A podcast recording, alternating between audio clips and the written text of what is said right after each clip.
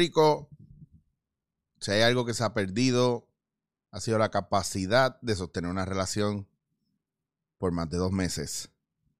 Hoy, en Dándote en la cara, nos adentramos al mundo de las relaciones fast food, donde pides en la pizarra, recoges en la ventanilla y antes de salir del mall, lo dejaste en el zafacón de afuera del parking. Hoy en Dándote en la cara, nuestra invitada es Erika Michael. no, viste, no, no, te dije Michaels, Erika Michaels. Excelente, muy bien. Erika, mira, te invito a Erika porque Erika eh, es trabajadora social, pero trabaja con, con, relaciones saludables. Ayuda a la gente a tener relaciones saludables, da talleres, da, atiende gente, este, hace su blog, etcétera. Entonces me interesó porque eh, siempre tengo los puntos de vista de hombres, mayormente, y las mujeres que vienen aquí con las que yo hablo de estos temas, pues nos vamos a los puños las patadas, porque estamos en un viaje de todo el mundo. No, te vas a sorprender, te vas a sorprender. no, me llamó mucho la atención porque a mí siempre, eh, esto no es un tema solamente de hombres criticando mujeres o de mujeres criticando hombres, es de ver dónde está el punto medio realmente dentro de, las relaciones, de cualquier relación, punto. O sea, también, yo digo hombre y mujer, pero pueden ser hombre y hombre, mujer, mujer, etcétera. No sé, perro y gato, no sé. Siempre hay un viaje ahí con la relación. Los perros y los gatos se llevan mejor que, muchos hombres y mujeres que yo conozco, muchas parejas. Pero quería hablar contigo porque eh, en estos días vi unos posts que tú estabas haciendo y me parecían muy interesantes y muy asertivos con relación a la comunicación de ambas partes. Entonces, primero que todo, gracias por venir a dándote la cara, a parquearte en la cuesta. Gracias por el café, estaba bien bueno. El lateral estaba bien cool. Ustedes saben que yo, todo el que viene, lo que es café por un tubo y siete llaves. Por eso fue que vinieron Ángel y Ángel, son panas que vinieron la semana, hace unas semanas atrás. Y les hice café y como se lo hice aquí en casa, pues se lo cobré barato, 25 pesos la taza. Adiantre. ¿Ah, tú vas a cobrar a la hora que me vaya? No, pero hablamos ah, después. y te dije, y si quieres otro cuando acabemos, me avisas. Mm, ya sabía yo, chacho. Apuntando.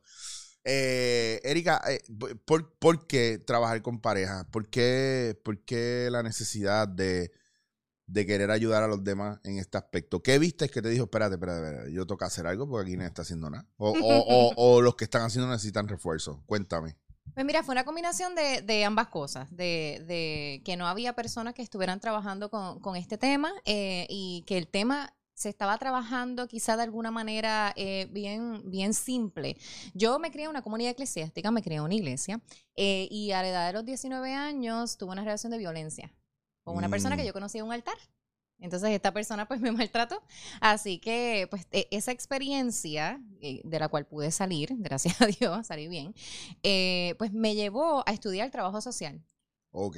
Porque yo me propuse que todas las cosas que yo viviera me iban a ayudar, o sea, las iba a utilizar para ayudar a otras personas. O sea, para, para ayudarme a mí misma, este, en mi crecimiento, eh, en mi, en mi manera de, de conducirme y lo iba a utilizar para ayudar a otras personas porque me di cuenta que yo había vivido esta experiencia por desconocimiento. Claro. Porque eh, a pesar de que estaba en esta, esta comunidad eclesiástica muy buena en ese entonces, no se trabajaba el tema de las relaciones. O sea, solamente se, hablaba de no te unas en yugo desigual y huye de las pasiones juveniles. Era lo único que se enseñaba. Pues perdona que te interrumpa. Yo digo, yo espero que la persona de la boda no me escuche, pero yo estuve en una boda de una persona que quiero mucho en estos días. Y ellos le hicieron la boda por la iglesia a la a la que ellos van fue la pastora de la iglesia de ellos. Y, yo era uno de los de. Yo estaba en el, en el séquito.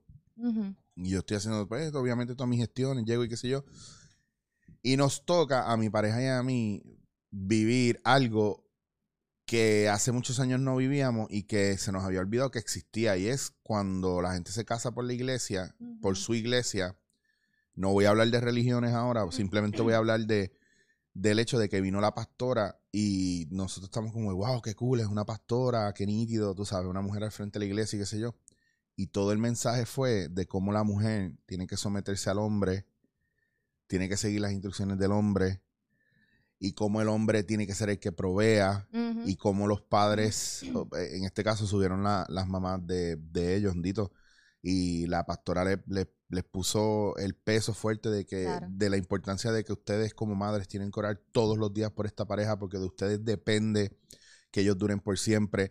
Entonces es este viaje eh, ortodoxo, viejo, de, de todas las relaciones están hechas para durar una eternidad, lo que Dios una al hombre nos rompa, tú sabes. Y, y la realidad es que si no hay una base y ya empezamos en plan súper patriarcal machista, que es el hombre tiene que proveer y la mujer tiene que someterse. El hombre, exacto, el hombre es cabeza y la mujer lo sigue. Exacto. Entonces, ¿qué pasa? Que si ya empezamos en ese viaje otra vez, eh, yo entiendo lo que hay por ahí detrás.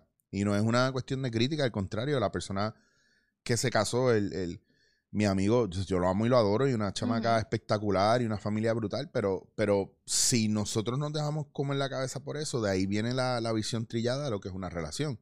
O sea, ahora que tú me cuentas esto, Sí, y quiero, y quiero ser bien responsable con lo que estoy diciendo, Claro, porque claro. yo aún pertenezco a una comunidad eclesiástica, pero no es menos cierto que esa enseñanza necesita cambiar. claro. Esa enseñanza, y esa enseñanza realmente no tiene una base eh, actual, ¿verdad? Claro. Que resco- eh, corresponda a una realidad actual en las relaciones. Pero sí, así es como se enseña. Y de hecho, una de las razones por las cuales yo decidí eh, eh, estar en esta relación es porque me dijo que Dios le había dicho que yo era la persona con la que él se iba a casar. Claro. Entonces uno ah, pues decía, ay, Erika, qué boba. No, pero es que una nena de 10 No, no, no, 18, está- 19 años Claro. que se crió en, en esto y que lo que le enseñaron fue que uno tiene que esperar a que Dios te traiga al hombre de tu vida. Pues entonces imagínate, yo Pero dije que sí. es que estamos acostumbrados a buscar una señal divina para hacer las cosas. Ya no está, no, ojo, no estamos asumiendo la, la cuestión esta de vamos a tomar riesgos, vamos a lanzarnos, eh, no, tengo que esperar una señal divina que me diga que esto va a salir bien. Exacto. para, Entonces- para mayor seguridad. Claro, entonces si no sale mal, no pensamos en otra cosa que no sea algo hice mal, oh Dios, no, no, eso no era lo que Dios quería para mí. Exacto. Cuando a lo mejor lo que tenía que hacer era coger cantazo ya está. Y fallar, porque a veces fallar es, eh, la mayoría de las veces fallar es importante para aprender. Es importantísimo. claro, Todo lo aprendemos por medio de, de- del error. Claro, continúa y disculpa. Pues, pues, así va a ser durante Así- todo el rato, no se Full, preocupen. gente, espérense, ustedes, conocen este podcast más que yo. Y ustedes saben que así va a ser. Y los temas que a veces arrancamos temas bien brutales, empezamos, bla, bla, bla, y se desvían y nunca los terminamos. Te lo digo, el, el de, bueno, sigue. Ok, pues entonces el punto es que viví esta experiencia con, con esta persona, pues por el desconocimiento, todo lo demás, ¿no? Eh, decido estudiar trabajo social porque tuve, eh, a raíz de esta situación, pues tuve que cambiarme de universidad y de rutina porque esta persona pues me estaba persiguiendo. Wow. Así que, eh, pues entonces comienzo, eh, termino trabajo social y pasé una experiencia eh, con otra relación. Obviamente, pues yo no había sanado el- el- lo que había ocurrido anteriormente. Así que yo decido escribir. A mí siempre me ha gustado escribir y leer. Yo, eh, eh, mi inteligencia lingüística es buena. Entonces, sí, ma- la matemática ni te cuento y la espacial peor, pero anyways. Entonces, eh, yo comienzo a escribir y publicarlo en Facebook en aquel momento en la aplicación de notas. ¿Sabes que Facebook pues tiene Sí. esa, esa sección? Y pues como eh, vi que tenía bastante salida, creé un blog.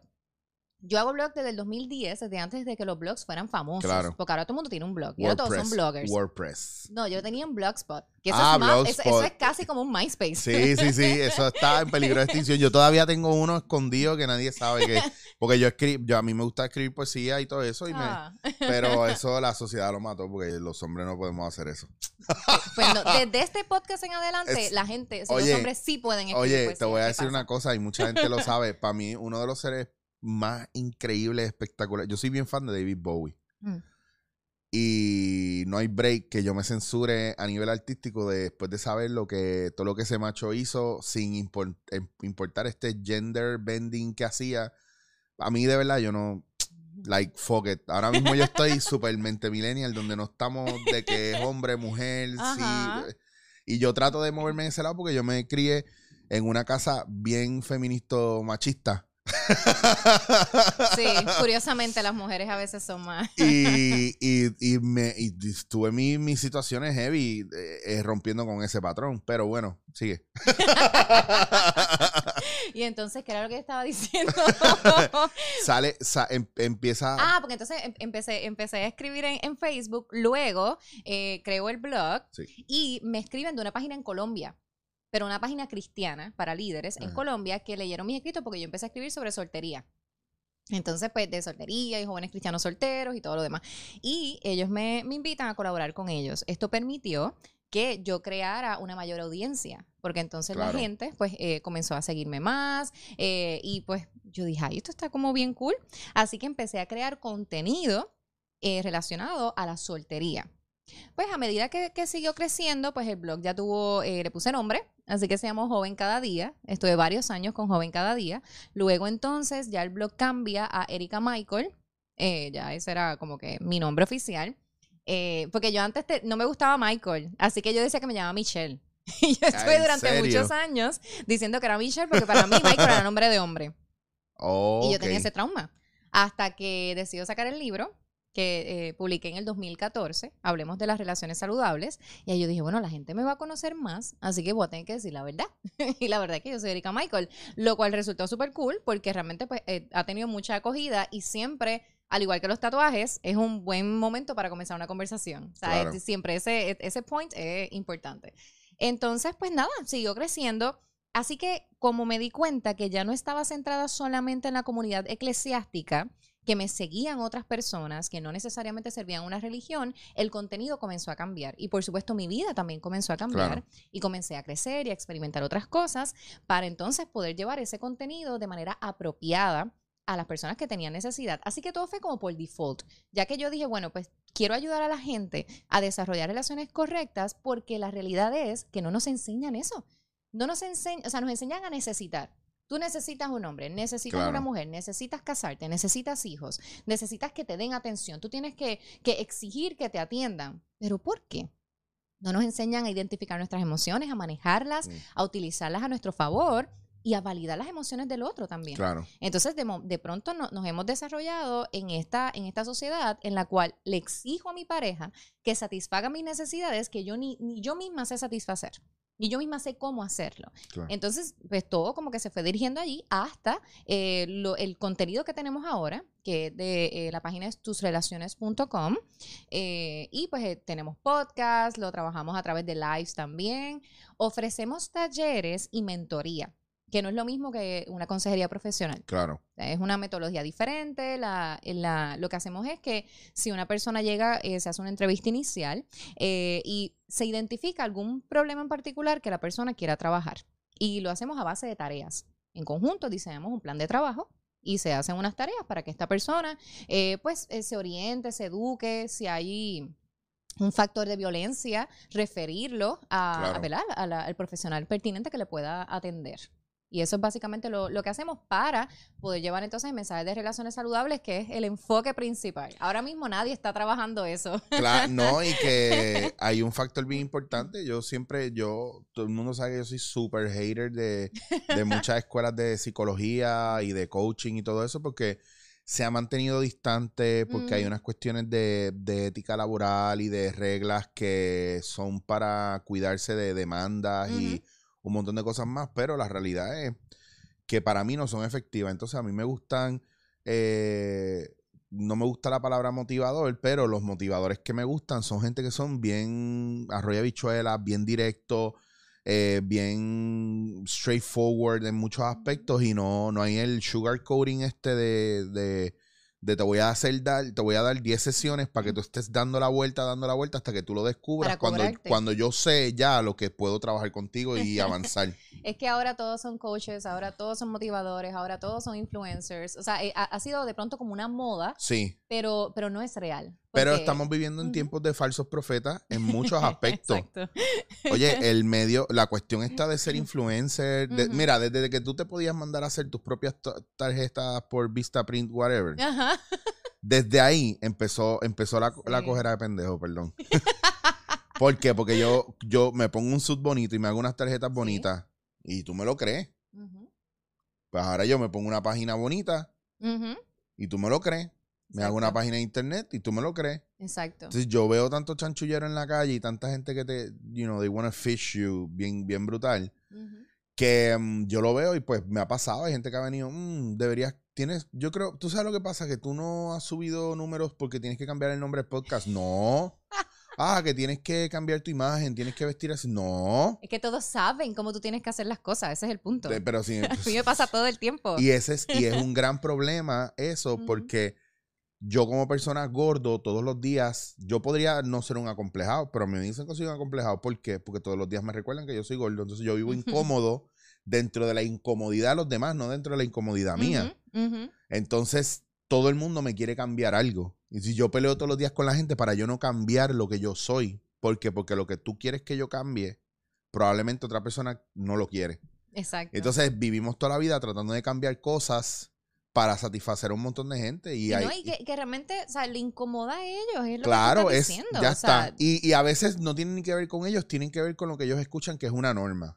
O, o- pero también tiene que ver con sus propios complejos y con sus propias inseguridades. porque claro. Recuerda que al final somos espejos. Claro. Así que la gente se, se comienza a ver en nosotros y ahí es que surge eh, la, ma- la manifestación de sus egos, Sí. de, su, de sus miedos, de sus temores, de sus inseguridades. Yo dentro del relajo y la seriedad, digo relajo y seriedad porque a veces lo digo en serio, a veces lo digo en relajo. Cuando me dicen cosas así fuertes, yo digo, chica, pero deja de estar viéndome afuera como tú te sientes por dentro. Y es como... es cierto. un- ¡pa! Y explotan. Es Entonces, porque yo tengo... Que, que me ha costado mucho tiempo trabajar con cómo soltar esas cosas que no son mías. Ujú. ¿Me entiendes? Y muchas veces son eh, esas críticas o ese resentimiento que la gente a veces trae, ese mal día que traen, entonces te lo tiran encima y a mí me costó por muchos años y muchas relaciones entender cuando yo hablaba con mi pareja que era mío, que era responsabilidad mía y que venía traído de afuera y, y se sumaba a, lo- a- a la situación actual. Esos son los cuatro acuerdos de Don Miguel Ruiz. Full. Ahí está claro y establecido. Eso fue como me pasó a mí una vez. Un muchacho me dijo eh, que él no entendía por qué yo subía fotos como modelo a mis Sí. redes. Digo, modelo, porque realmente no me siento de esa manera. Claro. Eh, pero que porque yo subía ese contenido, porque él decía, si, si mi novia, por ejemplo, y yo necesitáramos que tú nos aconsejes, ella se sentiría insegura de que tú me aconsejes a mí por el contenido que tú subes. Pero, y este machismo. Pero yo le decía, ¿sabes qué es lo que pasa? Es Mm. que precisamente yo no me siento como modelo, yo me siento como una mujer normal. Y yo quiero demostrar a esas mujeres como tu novia, que definitivamente no debería estar contigo, a ese, a ese tipo de mujeres que ellas valen, que pueden ser hermosas tal cual ellas son y que pueden ser seductoras, pueden ser sexy, pueden conquistar y no necesariamente tienen que tener el prototipo de cierta mujer en particular. Pero y ahora yo te pregunto, porque esto yo creo que es un tema bien loco. eh, yo a, a mí se me to- todo se me mezcla y me confundo mucho. Yo sí te lo digo porque yo digo qué bueno que yo tengo pareja y no tengo que estar cortejando en estos momentos de la historia. Créeme. Porque es También. bien difícil entender. Y, y te lo digo con. O sea, yo, yo entiendo la cuestión de que si te dicen que no, es no. Está perfecto. Yo entiendo esa Eso es parte. consentimiento, sí. Yo entiendo lo de consentimiento. Eso está clarísimo. Está genial. Pero no entiendo muchas cosas que vienen con el cortejo ahora porque se vuelve un quiero pero no quiero hasta ahí, pero no eso es machismo, eso no es machismo. Y de repente es como caminar eh, eh, en un piso que está lleno de huevos, huevos frescos. Entonces tú tienes que caminar sin romper ninguno. Y el problema es que como va moviéndose todo esto, nosotros los hombres no estamos preparados para estos cambios porque, porque, porque una persona que lleva toda la vida haciendo una cosa no lo va a cambiar de la noche a la mañana. De la noche a la mañana tú puedes cambiar y quejarte de algo que tú te estás dando cuenta que está mal. Eso tú puedes, porque es mucho más fácil eso Claro. que cambiar una actitud que es una programación que ya tú tienes como persona. Siglos de historia. Claro, entonces eh, esta reprogramación, yo lo que estoy viendo es mucha gente, número uno, mujeres que no, es como que no, los hombres de hoy en día están jodidos. Pero claro, ellas no salen de esa calle a buscar hombre en otro sitio. O sea, es, esa calle de jangueadera y bebera, no, pero es que yo voy todos los días a tal sitio y no encuentro nada. Pero es que estar pescando en el mismo sitio, Exacto. cabrón. Entonces, los hombres, el viaje de los hombres es, ah, que las mujeres que están difíciles, que yo no sé, que no- pero tú estás escuchando, mi hermano.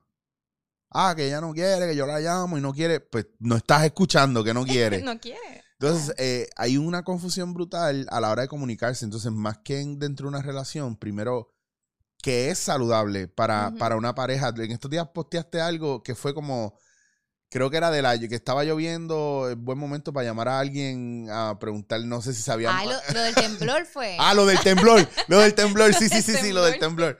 Eh, eh, uh, ¿Sentiste el temblor? Es buen momento para llamar Llama a... al crush, llama al crush. Dile, dile, mira, ¿sentiste el temblor? Mira, ¿quieres romper el hielo? Pregúntale eso. Primero, vas a romper el hielo, o sea, te vas a sentir cómodo porque tienes una excusa para escribirle Claro. y se va a sentir como que te preocupaste. Así que estás perfecto. Pues ya tienes dos tienes el cosas ahí.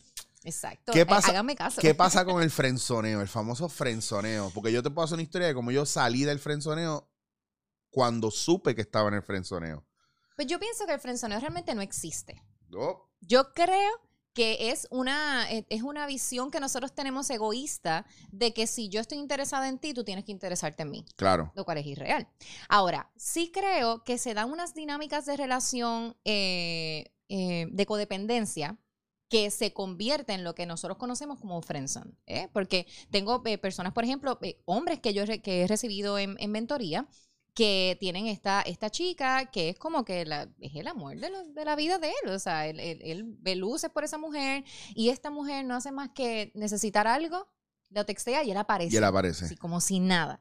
Pero ella no quiere nada serio con él. De hecho, o sea, la razón por la que no están es porque ella está con otra persona.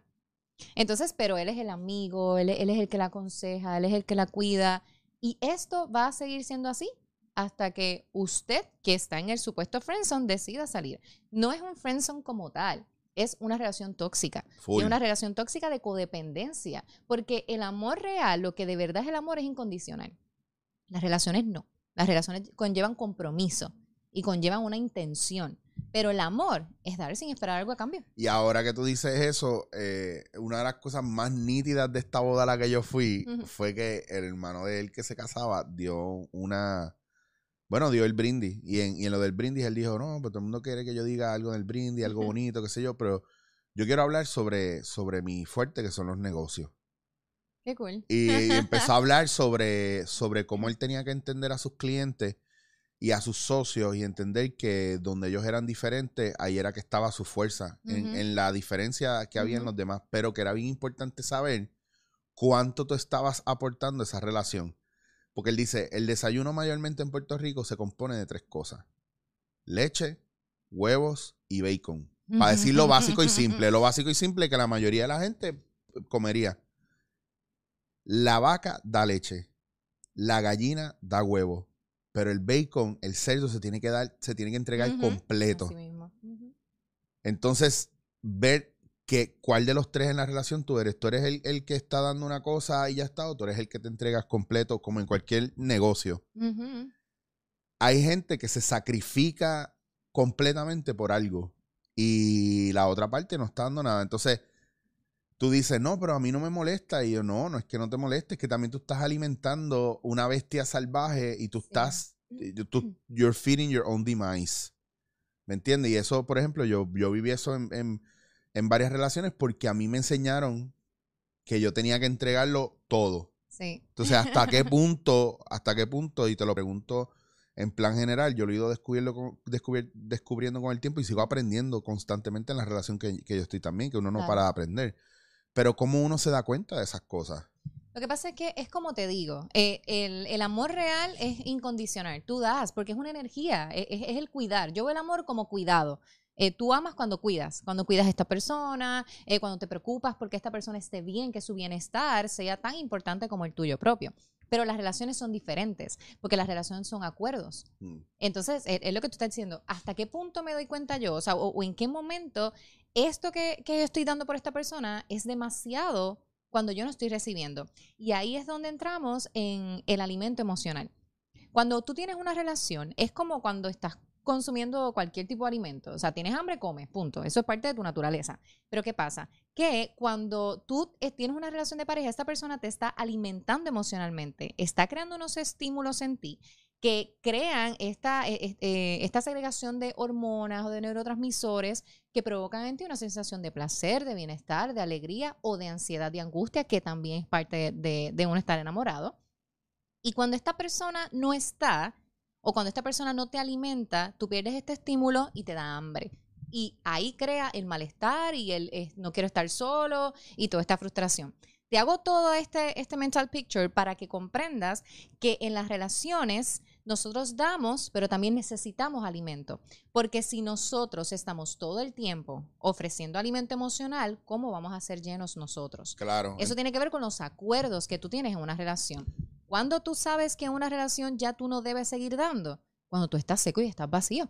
Porque no hay una, una relación realmente. o sea que la gente se puede empezar a dar permiso a, a salir del, de, a esperar a entrar al papel víctima de yo doy, yo doy, yo doy y nunca me dan. Y empezar a ver esos puntos y esos momentos donde, espérate, yo estoy dando aquí todo y no estoy recibiendo nada a cambio. Porque no es que, que sea problema recibir, es que llega un punto donde, donde la misma persona te está dando la señal de que, mira, yo no soy de dar. Hay gente Sí. que es así. Es que hay gente muy diferente. Y también esto tiene que ver, hay un libro que se llama Los cinco lenguajes del amor, es de Gary Chapman, lo. Sí. recomiendo muchísimo en, las mentorías. Y es para que nosotros entendamos que cada persona percibe el amor y manifiesta el amor de manera distinta. Claro. Así que tú tienes que aprender el lenguaje de tu pareja. Igual pasa con la sexualidad. O sea, tu pareja tiene unas zonas erógenas, tú tienes otras y hay que descubrir una y otra. No, no, la relación que tú tienes ahora no es igual a la que tuviste antes, aunque Claro, parezcan patrones, claro. realmente no. Entonces, ¿qué pasa? Que tú tienes que poder identificar cómo esta persona está recibiendo y cómo esta persona está manifestando el amor, pero también tenemos que, mira, hay, hay un meme que dice, que es bien, es, es bien fuerte, que dice, algún, algún día esta persona a quien tú le estás dando todo te va a decir que nunca te lo pidió. Y es cierto. Sí, es verdad. Porque tú estás dando y tú dices, no, porque yo hice esto por ti, por amor. Y Ah, pero es ¿cuándo que yo te no, pedí que yo no te lo eso? pedí. Claro. Exacto. Entonces, eh, para tú llevar una relación saludable, tiene que haber un crecimiento de ambas partes. Mm. Tiene que haber una, es, es como en, en una relación, nosotros no somos mendigos, sino que somos inversionistas. Yo estoy Claro. invirtiendo en esta relación y tú estás invirtiendo en esta relación. Y es interesante lo que mencionaste ahorita sobre los negocios, porque las relaciones son negocios. Sí, sí. Incluso el, la, eh, el, el date, el dating y la, la conquista, este proceso, es un, es un negocio. Es- Tú presentas una propuesta, sabes cómo haces y cierras el negocio. Claro, Así es como debe funcionar. Pues yo, nosotros, yo estaba trabajando con Tita y con Raymond Jeren ahora, una Te amo pero jode, fue una obra de teatro que yo estaba haciendo de un coach y ellos llevaban eh, 25 años de casado y 10 años trabajando con este coach, a- aprendiendo y trabajando su relación y para convertirse en eh, también en, en coach de pareja. Entonces, lo que pasa es que obviamente todo se vuelve una mierda y se separan.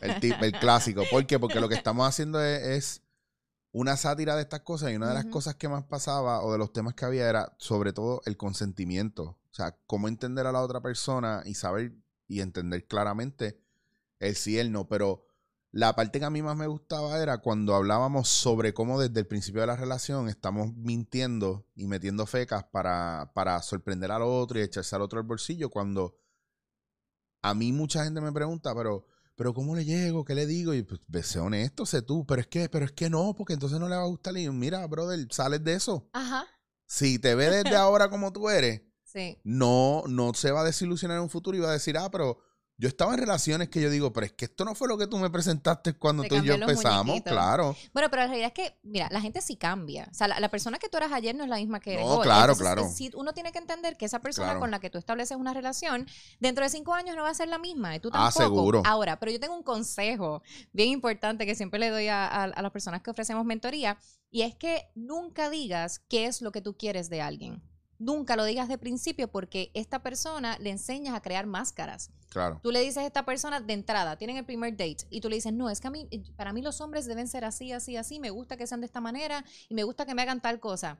Automáticamente esta persona quiere conquistarte. Esta persona, y, y no solamente quiere conquistarte, esta persona quiere tener una intimidad sexual contigo, porque es un aspecto biológico Claro. que tenemos. Que, que quiero entrar a eso después, o sea, que no, que no, porque lo tengo en la cabeza hace rato y quería hablar de eso contigo, pero termina esto, pero a lo biológico tenemos que entrar. Pues esta, pues esta persona instintivamente va a querer eh, alcanzar Claro. esto, así que ¿qué va a hacer? Pues va a crear una máscara y se va a convertir en la persona que tú deseas, que después cuando pase el tiempo te vas a dar cuenta que no y te vas a tener mayores desilusiones. Hay que ser más astutos para ser más felices. Y te pregunto, ¿puede pasar? Y te- estoy, estoy como los abogados, voy a hacer preguntas a las cuales yo conozco la contestación eh, como fiscal. Eh, es más, no, te voy a hacer la afirmación. Yo sé que hay mujeres que dicen que quieren un hombre de X y Y manera, pero, pero lo están diciendo no porque realmente lo quieran así, sino porque han escuchado o piensan que ese es el modelo de hombre que tienen que tener. Sí, claro. Y Por, lo, por lo entonces- que la sociedad exige, por lo que su familia quiere. Al igual que en plan muchos hombres que yo conozco que los he escuchado diciendo, ah, yo quiero esta Eva, esto y lo otro. Y yo digo, cabrón, hello, vamos a... En serio, papo. ¿Tú estás Vamos seguro? vamos, a hablar claro. O sea, mm, no. Pero no, la, la mayoría de la gente, Chicho, la mayoría de la gente no sabe lo que quiere. La realidad es que la mayoría de la gente no tiene ni idea Claro. de qué es lo que Gracias, quiere. qué bueno que lo dices tú y no lo digo yo porque dicen que yo yo. soy un hater. Qué bueno que lo dices tú. Es que de verdad no, sa- no saben lo que quieren y el tú no saber lo que quieres es el problema principal que nos Claro. lleva a establecer relaciones tóxicas. Entonces después dicen que las mujeres no saben qué quieren comer. Mira, no, es cierto, las hombres. mujeres no sabemos qué queremos comer, o por lo menos a mí me pasa. Chicas, lo siento, pero la verdad es que a mí me pasa. O sea, y yo, hay muchas cosas en las que yo te puedo decir que yo entiendo al hombre, que a veces es como que esta lucha, que yo a veces recibo muchachas que me cuentan, cuando me cuentan cuál es su situación y todo, y yo, ¿dónde está el problema aquí? O sea, Ah. es como que va- va- vamos a enfocarnos dónde es que está realmente Por el favor, si te conflicto. acuerdas de algo ahora que tú puedas contar por encima, tíralo al medio porque yo te podría decir un montón de cosas que yo digo, pues no hay problema en Yo, eso. ¿Tú sabes qué pasa? Creo que una, una, la, tendencia es que la mujer demanda mucha atención ah, y el hombre naturalmente no es de dar tanta atención eh, porque el hombre es más simple y se concentra en una actividad naturalmente. Así que el hombre puede estar, se levantó temprano por la mañana, no te textió porque salió tarde, o sea, es como que eso no es un big deal, se fue a trabajar. Probablemente el man está enfocado de que voy a trabajar porque quiero echar para adelante, porque quiero este, pagar la casa. O sea, es como que él de verdad te está cuidando, está pensando en un futuro contigo y tú estás como que, ah, ese no me textió. Eh, eh, ¿Con quién estar hablando? Y lo ves online y ya tienes todo el, Sí, todo sí. el día de estar con otra. Entonces, como hemos creado esta imagen negativa del hombre, lo cual es irreal. no, ok, vamos a No, replantear no, no, no, esto. no, sigue, sigue, sigue. Es Más bien. irreal, es irreal, porque no, realmente no todos los hombres son iguales. No, claro, y ya. hay que tener eso, o sea, hay, hay- que, que tener esa, esa concepción pendiente. Ojo, hay una cepa que se está reeducando también. O Sí, hay sea, un- hay un, no- grupo de hombres de avanzada. Sí, sí, sí, porque la realidad es que, a ver, va- vamos, a ser, vamos a ser claros. O sea, los hombres también entendemos y hay un factor bien importante. Hay unos hombres que yo los veo y los oigo hablar y yo rápido voy a, a la mujer que yo veo al lado de ella y digo, disculpa, o sea, no, sorry, de verdad, no la va a pasar bien con este cabrón. Y hay veces que veo. Wow, troleando de las relaciones a la gente, me yo, encanta. Sacho, me encanta. Pero es que tú lo ves, tú lo ves Sí. y tú dices, tú, hay por ejemplo, muchas mujeres, yo, yo he tenido conversaciones con mujeres, me dicen, yo no estoy para estar criando a nadie y cuidando a nadie. Yo, espera, espera, espera. No se trata de eso. Se trata que cuando tú entras a una relación, ustedes empiezan a llegar a unos términos. Tú y- educas con amor. Claro, Es importante y, saber y hay gente, educas. mira, yo, yo estoy en una relación donde yo tengo que agradecer a la persona que yo estoy, que ha tenido la paciencia, porque estoy hablando de ella, no voy a empezar a hablar de mí también, pero ha sido viceversa, o sea, ha sido, los dos hemos, yo he tenido que bregar con sus cosas y ella con las mías, pero yo he visto lo- el amor desde otro punto de vista gracias a eso, ¿me Exacto. entiendes? A que los dos hemos trabajado y también yo vengo de una relación que fue bien difícil, bien fuerte y yo entendía que si yo enseño lo que yo enseño, yo tengo que empezar a aplicar cosas. Y una de las cosas que empecé a aplicar fue a empezar a entender, a tratar de entender qué era conmigo directamente y qué no. Exacto. Ese era lo primero y eso me evita a mí un montón de peleas. Y segundo, empecé a aprender a ser honesto con lo que yo sentía, no matter what.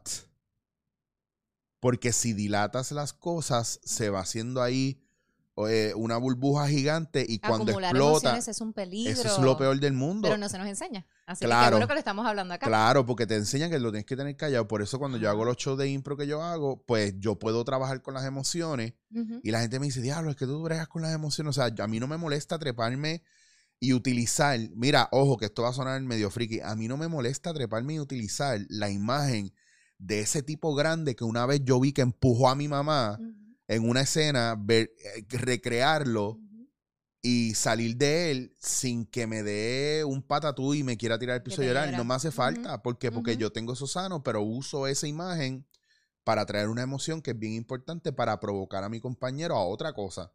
Exacto. Pero tampoco me molesta eh, traer, eh, si me toca de hacer en una impro de una mujer, no me molesta traer la imagen de, de la mujer esta que es amorosa, que, que da sus besos, sus mimos, que acaricia y me toca hacer una escena con otro hombre y no me siento gay ni homosexual, estoy haciendo de una mujer y ya está. Exacto. Entonces, ese juego dentro de la impro a mí me ayudó a trabajar con las emociones que eran mías, entendiendo que eran simplemente chaquetas, cascos, camisas, cosas que yo me estaba quitando y poniendo Y la la- utilizando a tu favor en este caso, ¿verdad? Claro. Para, para la improvisación. Y entonces cuando entró en, en esta nueva relación y trabajo mis relaciones con gente, no tengo problemas hablando mucho más claro. Sí Ujú. veo que la gente tiene problemas con que yo sea muy claro con ellos. Ujú.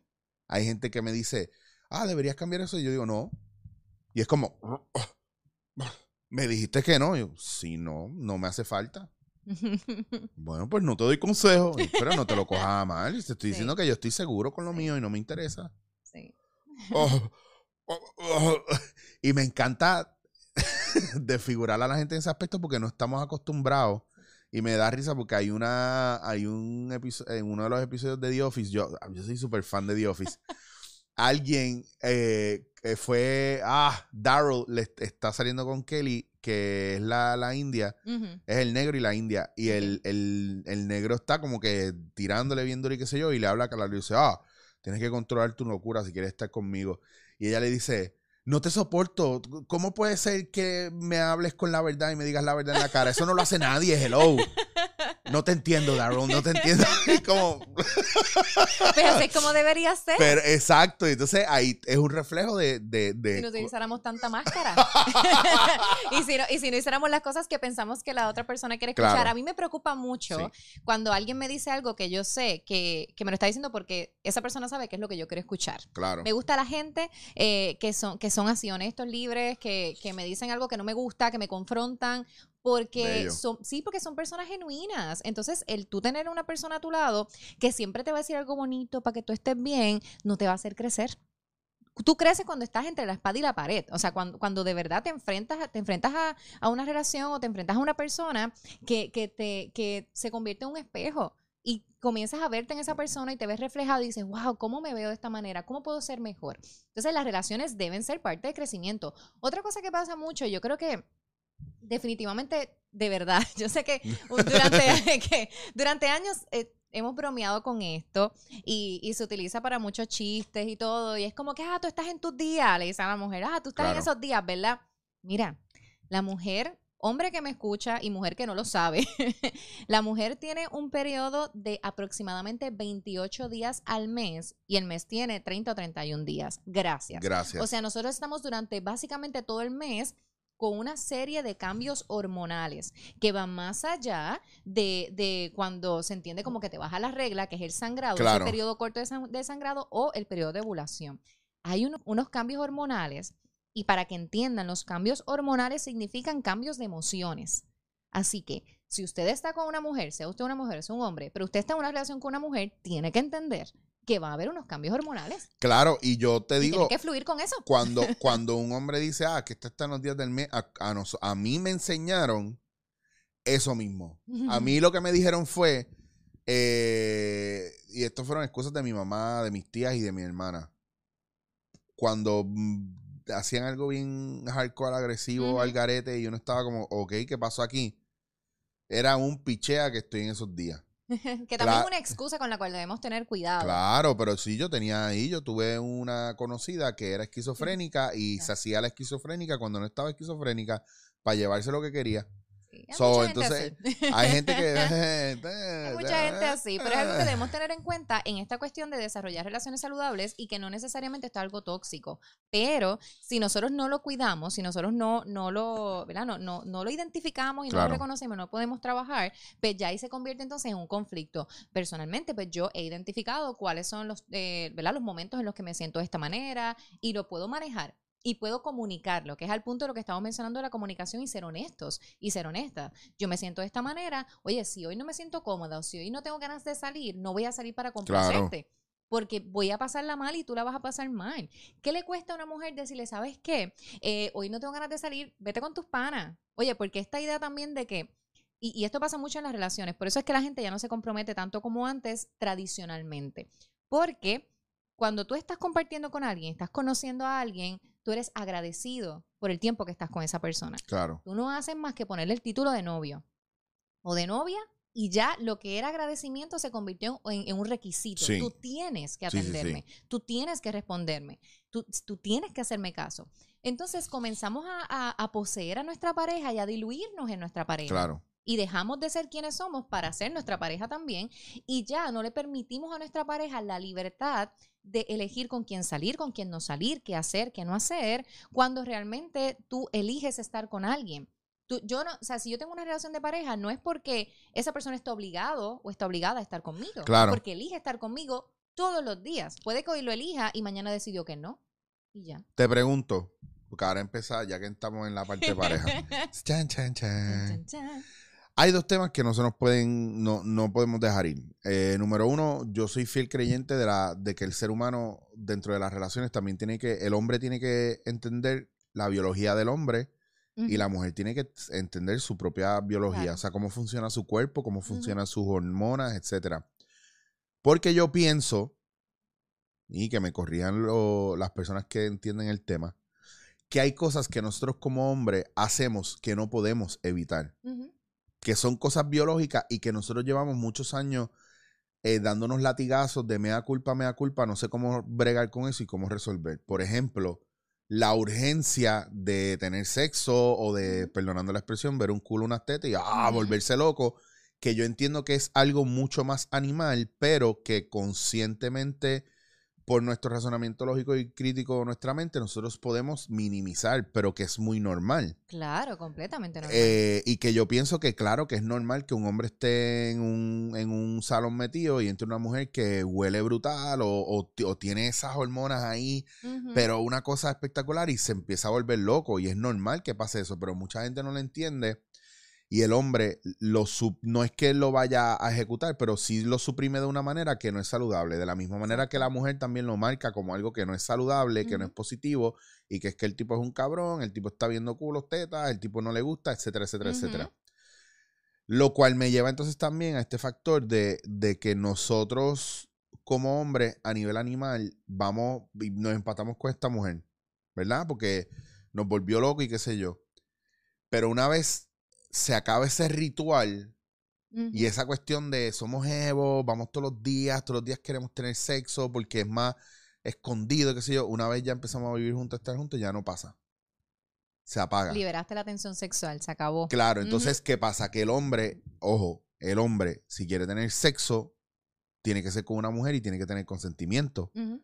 Pero si su mujer no le da consentimiento, no puede tener sexo porque también puede ser complicado. Está chévere. Exacto.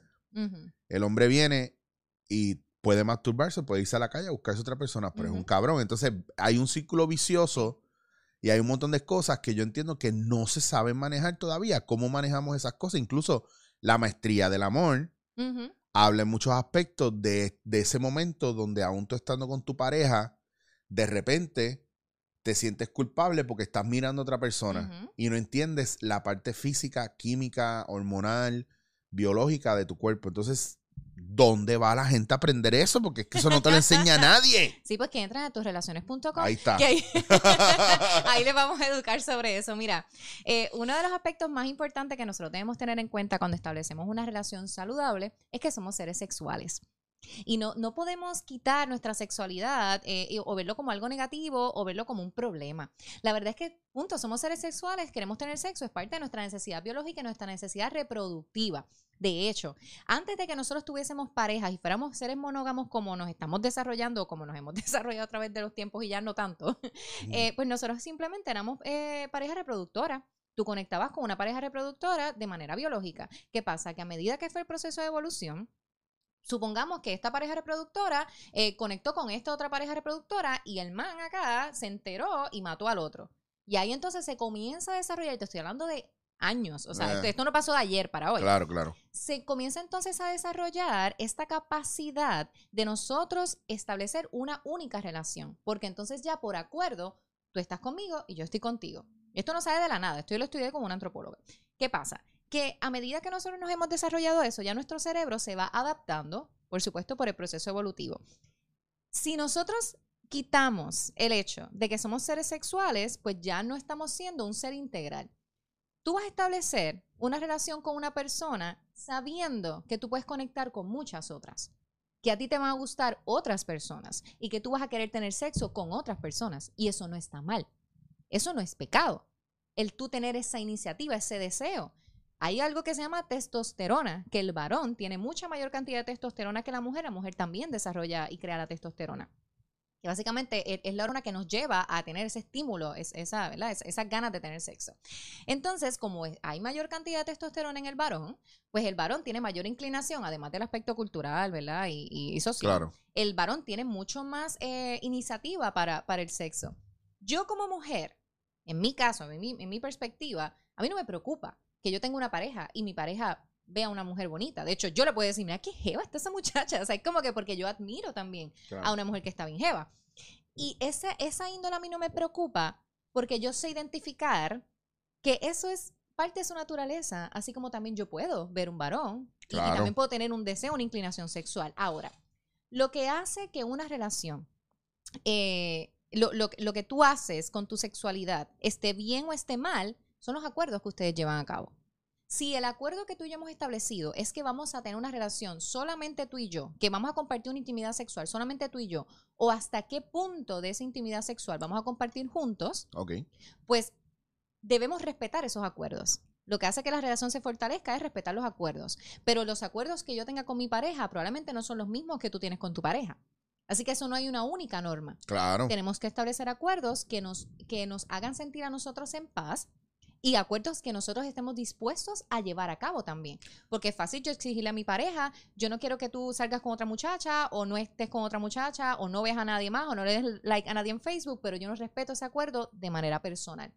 ¿Ves? Así que tenemos que entender que sí, todos vamos a tener unas inclinaciones sexuales, de hecho, todos vamos a tener amigos y amigas, y esos amigos y amigas de alguna manera también te gustan.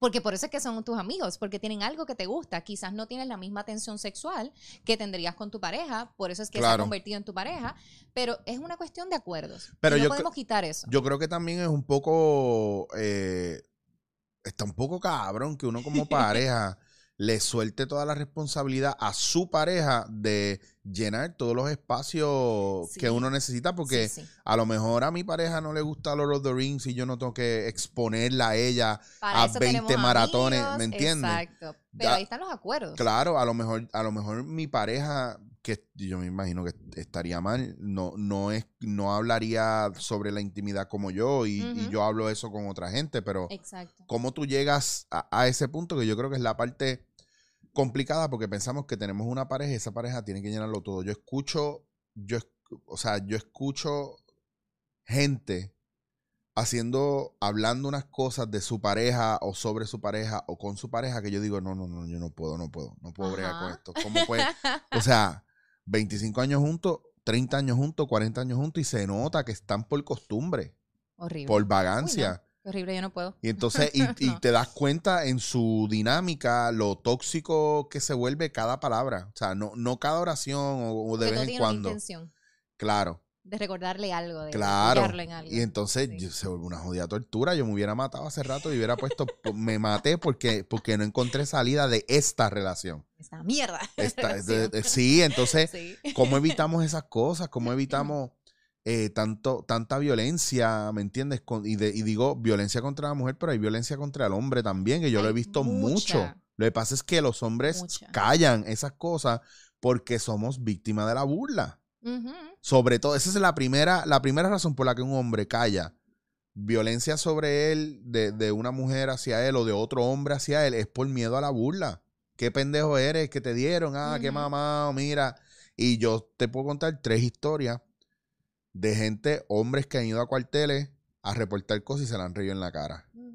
Pues son una, uno, porque ese día le tocó los bestias machacanes. Yo atendí un caso una vez de, de como trabajadora social, de, de un menor varón que fue abusado sexualmente por una mujer mayor que él obviamente eh, y cuando pues, nos reunimos para hacer querella y toda la cosa eso fue en una escuela eh, el policía que estaba o sea, se burló o sea literalmente se rió estamos habíamos dos TS allí y él como que es que eso no es abuso y es como es bien fuerte que todavía tengamos esta connotación porque se piensa que el hombre siempre tiene que decir que ¿En sí. dónde fue? ¿En Ciales, Corozal? ¿En, qué ¿En qué pueblo del interior? ¿En qué pueblo del interior fue? Leí para rápido. No. De hecho, fue Yo sé que, pueblo que, lo, que lo curioso es que también uno pensaría que eso pasa como que en pueblitos así más de, más de montañita y cosas, donde hay insectos y esa vaina. Eh, no no, no, no, Eso pasa, eso pasa. Y pasa hasta en las mejores familias, vamos. Pero es por Estamos esta, más cerca esta de que nos idea. cuente. Es por, es por esta idea de que el varón siempre tiene que decir que sí. Por eso es que también eh, no se ha visto tanto eh, que se, se denuncie la cuestión de la, de la violencia contra el hombre, que ocurre demasiado, demasiado. Mira, yo he visto hombres buenísimos, bellos, inteligentes, talentosos en unas relaciones horribles. Y tú dices, ¿por qué? ¿Tú no dejas a esta mujer? No, ¿por qué no? yo, Porque, o oye, sea, yo no tengo miedo de decir que mis últimas tres relaciones fueron así de jodidas. Horrible. Y no era ni que me dieran ni nada, pero se volvió una pero cuestión pasa también. tóxica. Yo, yo o sea, he conocido personas que la mujer le da, Sí, y- no, pero a- le da a mí, a mí una mujer no se atreve a levantarme la mano. Así, bueno, no porque yo le vaya a dar, sino porque yo ah, cuando podía corría. Pero siempre es una buena opción. imagínate, imagínate si, pasa, sí. imagínate si fueran los hombres cantando y la culpa no era mía ni dónde estaba ni cómo vestía. ¿eh? Mira, o sea, que pueden haber dos o tres que se sumen lo, a eso. Lo hay, lo hay. eh, y por supuesto, ahora que hay mayor apertura a la cuestión de las parejas del mismo sexo, se da muchísimo, se da muchísimo. Y hay muy poca educación para ese, ese sector en particular en cuanto Claro. a las relaciones. Porque aunque sí, obviamente somos mujer y hombre, uno pensaría es la misma fórmula, pero realmente no, realmente ellos tienen unas necesidades particulares Claro. porque ya de por sí su relación va en contra de lo, de lo que la sociedad establece o ha establecido durante años, así que ellos tienen ese choque, so, por supuesto necesitan mucha más Lo- eh, ayuda. Lo que pasa es que lo estamos viendo en una cuestión de, mm, de género y no lo estamos viendo en una cuestión a lo mejor de, de por ejemplo, como se trata el bullying. El bullying es el, más, el más fuerte versus el más débil. Y eso es la violencia de género Claro. también, o sea, porque es establecer un rol de poder. Claro. y seas hombre o seas mujer, que por supuesto, y, y- y también esto, esto es una cuestión de siglos y, y años de historia eh, en cuanto a la violencia que hay contra la mujer, es cierto, porque por supuesto el patriarcado eh, pues ha estado establecido y ¿sabes? de muchas maneras, desde la religión, la política, todos los aspectos, pero no es menos cierto que sí, que los varones también están sufriendo mucha violencia y peor aún, peor aún, al hombre se le ha enseñado o se le ha dicho que tiene que satisfacer las necesidades de una mujer eh, y que tiene que ser viril y que tiene que, tú sabes, ser el macho, pero no le han enseñado a manifestar, expresar y sanar sus emociones. Así que tienes un varón que tiene que satisfacer la necesidad de una mujer a base de unas emociones que él mismo no entiende porque no le enseñaron.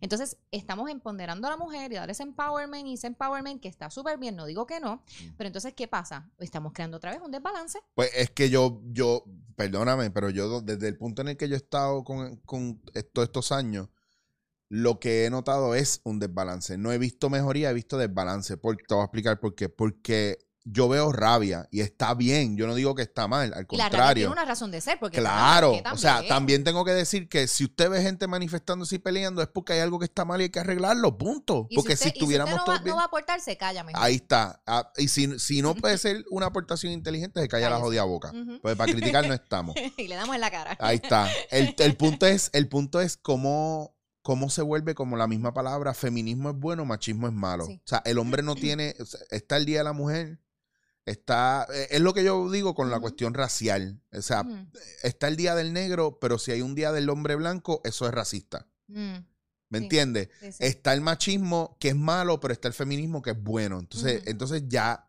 tú, tú pierdes Claro. una parte de ti que es una identidad, porque yo soy hombre, entonces, ah, no me puedo poner un pantalón pegado que se me, parque, se me marquen las pelotas, pues entonces yo soy un enfermo. Pero yo veo todos los días, yo estoy bombardeado por sexo, camisas pegadas, pantalones pegados, un, de, un, un descojón hormonal en todo el sistema, porque lo veo y porque como soy hombre y me gusta la mujer, pues me gusta mirarlo. Pero tenemos que adaptarnos al sexo. Claro, Tenemos que entonces, adaptarnos a que existe, pienso- que no está mal. Yo he estado en, en, por ejemplo, en playas nudistas en Barcelona, donde está el papá, la mamá y los nenes todos desnudos y no hay problema. Y yo no voy por ahí, perdonando la expresión, con, con el pingo parado, tú sabes, porque vi unas tetas. No, todo el mundo está normal. Hay uno que otro cabrón enfermo. Pero esos lo- los cogen, los mangan, pum, y para afuera. Porque Pues sí saben es que no son cuestión de ahí. erotización, mira, para que tengas Claro. idea, la cuestión de, ero- de erotización tiene que ver con nuestros cinco sentidos y cómo nosotros recibimos ese estímulo y ese estímulo provoca en nosotros una sensación de placer, lo cual nos lleva a comenzar la fase del ciclo de respuesta sexual. ¿ok? Que comienza con el placer, con el deseo, todo lo demás, hasta finalmente, ¿no? El, el orgasmo. Entonces, el que nos lleva, por supuesto, a una actividad sexual. Así que a ti algo te puede erotizar. Tú puedes ver una mujer y eso no significa que tú incluso estás siendo infiel. Claro. A ti te puede erotizar ver una mujer eh, a- vestida de cierta manera o viendo una película o, o en- haciendo una escena, por ejemplo. Pero volvemos. Tú tienes, eh, tú puedes tener una erección incluso, pero eso no dirige, o sea, eso no tiene que obligarte a que tú te dirijas a tener una Claro. actividad sexual. Pues exactamente. Por lo tanto, o sea, es que, por eso te digo, es que tenemos que adaptarnos al, al sexo, tenemos que entender que el sexo es parte de nosotros, que somos seres sexuales. Claro. Lo vemos como algo normal. Te erotizaste, tuviste una erección, eso no te obliga a tener Pero como no entendemos la parte química, biológica, hormonal de nuestro cuerpo, eh, confundimos, ¿cómo es? Como dicen, eh, magnesio con leche por magnesio, no sé, whatever, un viaje me envolví. El punto es que la que, que no confundas gimnasio con magnesia. Sí, Eso. no sé dónde estaba la leche ahí, pero bueno, ok. te fuiste por ahí, como Es que- estamos en que- ese es- tema. Es que estoy que quiero otro café.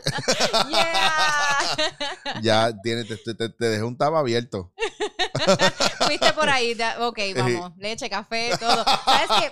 Lo más cool que, que me ha pasado eh, de trabajar en, en la industria del café es darme cuenta que todo lo que tiene que ver con café tiene que ver con sexo. Todo. Full, full. Todo, o sea, es como que cada que decimos algo es como que, oh my god, yo acabo de decir eso. Pero también tiene que ver con lo que te menciono de la adaptación al sexo. Y, y también nosotros, ah, la cultura, especialmente la puertorriqueña, que tanto idolatra la libertad y compra todo lo que viene de España, todo lo que viene de Estados Unidos, todo lo que viene de México, Colombia, todavía estamos viviendo una censura sexual, eh, literaria, eh, eh, artística en tantos aspectos y ahora más que todo está a, o sea, a flor de piel. O sea, cualquier comentario que tú hagas, yo fui a un coffee shop hace unos meses atrás y nunca voy a olvidar esto, me encantó.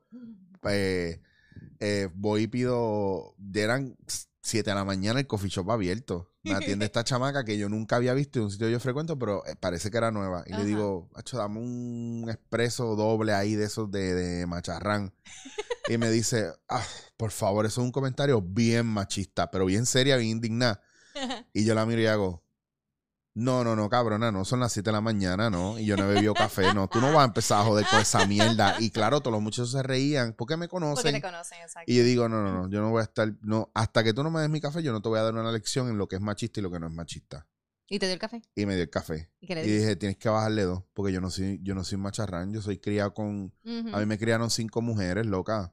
Y yo tengo el derecho a expresarme y tú no te lo puedes coger personal. Fíjate, es que, es que es un tema muy sensible. Es súper sensible, sí. Y Yo- yo entiendo por qué. Yo tengo- Vamos, yo- o sea, hay, hay, hay mujeres que mueren todos los días a manos de, de su Claro, y su expareja. O sea, yo claro, entiendo por qué. Pero yo no soy el enemigo. Ahí es donde está el yo no problema. soy el Tú tienes pene enemigo. ya eres el enemigo. Ahí es donde está el problema. Y, y, el, y eso, o sea, por eso fue que te, te, te dije ahorita, no todos los hombres son iguales. Así Claro. que el hecho de que haya... Y de hecho hay hombres de avanzada, hay hombres maravillosos, hay hombres súper buenos y hombres Claro. que están dispuestos a ser educados constantemente eh, y hombres imperfectos. Porque no puedes esperar tener un hombre perfecto ni una mujer perfecta. Pero es que el- lo que es el término de perfecto está súper trillado también. Claro, claro. So, so yo Y no eso, quiero... eso está basado en una, una- ideología. Y ahora, y ahora yo voy a zumbar esta. Si usted, si usted habla de perfección y usted habla de que usted no es perfecto y de que algo no es perfecto y usted es cristiano, usted está al garete. Porque si Dios lo creó a su imagen y semejanza, lo creó perfecto con sus imperfecciones. O aprenda Sí. a bregar y entender que en el espacio, según, según la ciencia, eh, el tiempo y el espacio es relativo. So, puede haber perfección en la imperfección y imperfección en la perfección. So, vamos a dejarlo ahí porque Ay, no qué quiero, bello. no quiero. Sí, la porque. chiva no quiere salir de ahí. Pero es cierto, es cierto. No, imagínate, donde tú sabes cuántas veces yo he tenido que chuparme, yo siendo que siendo figura pública, Mm. Que la gente me diga en la cara porque se ven con licencia de, de ser honestos conmigo y decirme, ay, ¿cómo tú, tan feo con esa novia tan bella? Y es como, mm, y entonces después el comentario, diablo, tienes que tener, tener, tener senda maceta ahí porque esa mujer, no, Dios mío, y a mí en redes sociales me hacen esa mierda. Es que la gente. Entonces, ustedes no saben que yo- hasta, hasta tengo la testosterona por el piso y todo. O sea, y tengo una mujer espectacular porque yo soy un hombre espectacular. Exacto. De eso es que se trata. Díselo ahí. Entonces, el viaje es, el viaje es que yo, yo no he tenido en el proceso de mi vida, yo no he tenido nadie que me, que me encamine directamente. Yo he ido aprendiendo poco a poco, pero con gente. Y yo me encuentro estos maestros no porque me buscan, sino porque los busco. Y yo creo que es bien importante que nosotros como seres humanos, no solamente el plan del hombre, sino la mujer también, tiene que dejar un poco al lado el déjame aprovechar esto para sacarle provecho, déjame hacerme la víctima acá, Claro. déjame hacerme la débil acá, Pero pero, después, después voy a marchar al frente en contra del hombre porque no, porque no están viendo que no es en contra del hombre, Exacto. es en contra de una sociedad que dice que, que el hombre tiene poder y control y que todo se tiene que hacer sobre, eh, sobre la cabeza de, de una figura masculina. Que no tiene que ser así, pero el mundo no necesariamente tiene, va a ser mejor si solamente las mujeres dominan. Ujú. Al contrario, es por qué a nivel de naturaleza, si la naturaleza nos creó de una manera. ¿por qué yo no puedo tener hijos? Porque la naturaleza me creó así. Pues entonces, como tú puedes tener hijos, pues tenlos tú, pero yo me comprometo a ser parte de ese proceso. Yo no voy a tener nunca la posibilidad de sentir lo que siente una mujer cuando tiene un bebé dentro, aunque yo me vea así que parezco de nueve meses ya. Yo nunca voy a poder tener esa posibilidad y aunque suene grotesco lo que voy a decir, yo no voy a poder vivir lo que es amamantar un niño.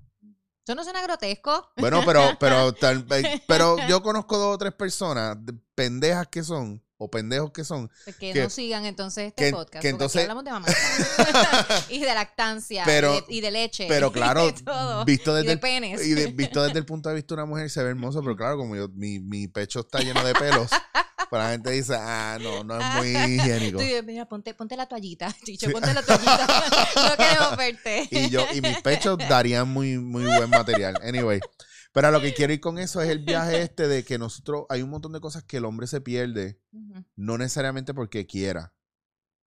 Y hay una, hay también, hay unas cosas que las mujeres no, no tienen que el hombre tiene, que es lo mismo. O sea, nosotros vivimos esta cuestión de que la- nuestra fortaleza es- de- de- como pareja está en nuestras diferencias para Sí. complementar al otro. Sí, y no necesariamente tiene que ver con género, tiene que ver Claro, con personalidad, tiene que claro. ver con, mira, es que es un conglomerado de cosas, porque tiene que ver con tu crianza, tiene que ver con, con tu personalidad, tiene que ver con tus habilidades. Yo soy una ver- abuela. Yo soy una abuela full. Yo cuido a la gente, yo cocino como abuela. Vienen, vienen tres a comer a casa y yo cocino para 20. Pues, por ejemplo, yo no cocino, ¿ves? Y aquí, aquí yo cocino, yo hago, yo, yo pero cocino. Uber Eats es genial, es maravilloso, es como no quiero salir de casa, ok, that's it, perfecto, y puedo llevar una relación saludable con Uber Eats, bello, Pero eso uno no, se adapta, uno eso se no lo había hace 20 años. Hace 20 Sí, años. exacto. Gracias a Dios que ahora sí hay. Ahora hay mucha facilidad de, de poder hacer un montón de cosas. Yo tengo Sí. una amiga que está soltera, que todo el mundo la Porque estar conoce. soltera está de moda. Está, exacto. Y, pero también sé que después que tú llevas muchos años en soltería es bien difícil compartir con alguien. te- Lo es. Y el dating en esta época es horrible. Es horrible. Esto está al garete. Esto está al garete. Que no llegamos a la parte de, del fast food del compromiso. El kitipón. Sí. Que podemos ir dándole cierre a esto Con, por- eso, con ese tema. ¿Por qué, por qué la gente, ah, estábamos hablando ahorita de eso mientras el café, ¿cuál es el miedo de la gente a comprometerse a largo plazo? Dejar de ser quienes son. Pero estamos, Eso está.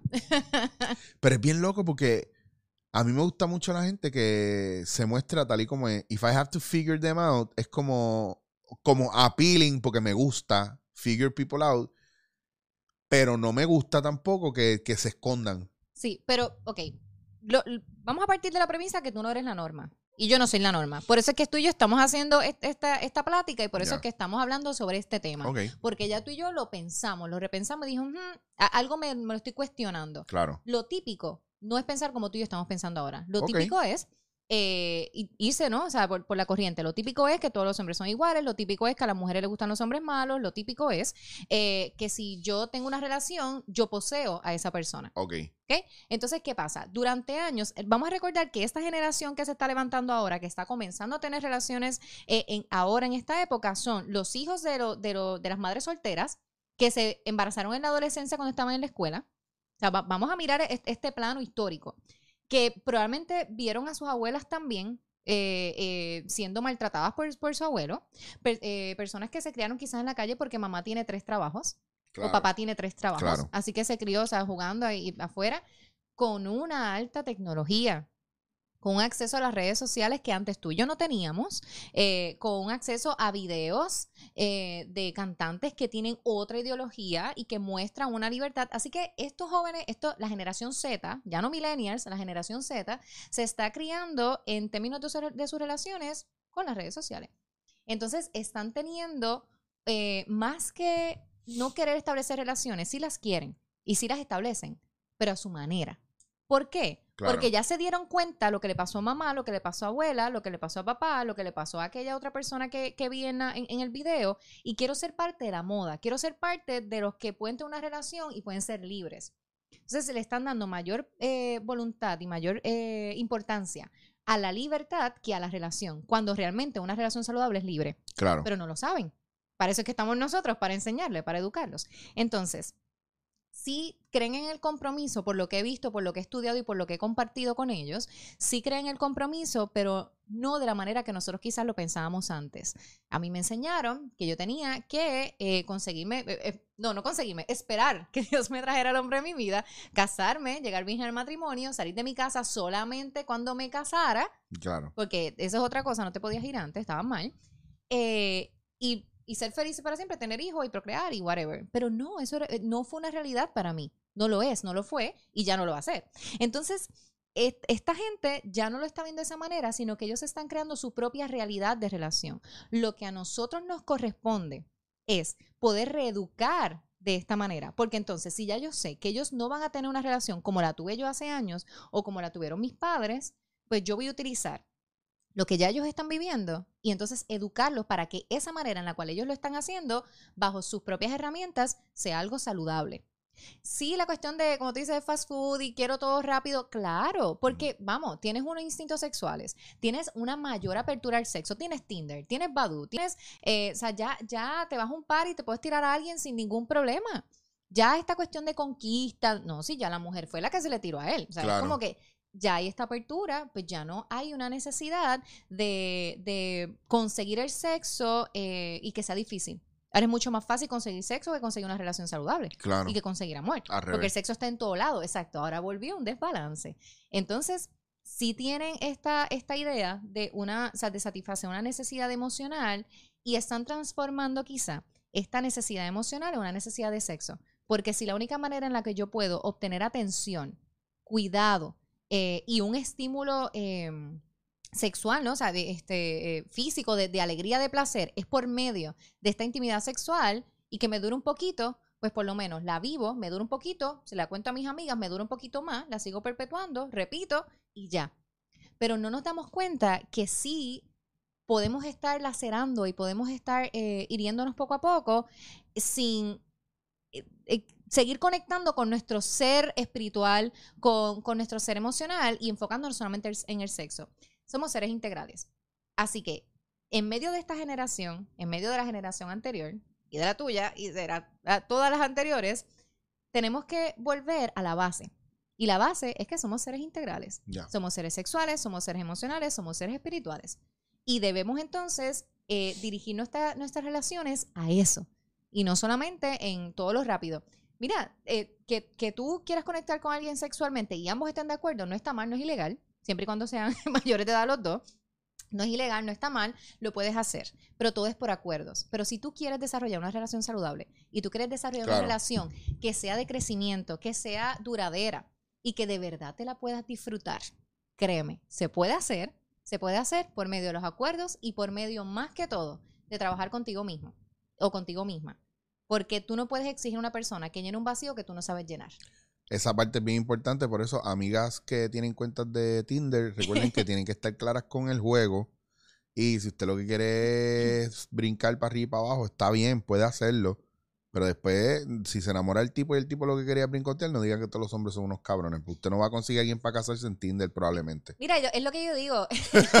Mira, es verdad. yo, yo digo a la muchacha, el hombre con el que tú estés, con, con que quiera que tú estés compartiendo, te lo va a querer meter. Así que él va a hacer todo lo posible para eso. Tú decides o extenderle el proceso o, no hacerlo o sí hacerlo. O sea, está en tus manos ese juego. Claro, también de, la otra parte, ¿no? O sea, porque no puede decir que es solamente el varón el único ser sexual. Pero la realidad es que nosotros nacimos para el sexo, queremos tener sexo, todos queremos sexo, pero no utilicemos el sexo como una herramienta para algo más. Claro. El sexo es parte. Es más, parejas que tienen problemas sexuales generalmente nunca tienen un problema sexual, tienen un problema en su relación, tienen un problema en su comunicación, en su autoestima, en su interacción como pareja. Claro. Muchas parejas tienen un problema y quieren hacer un trison y quieren para solucionar, es como tener un bebé para no- solucionar la relación. No, no tiene nada que ver.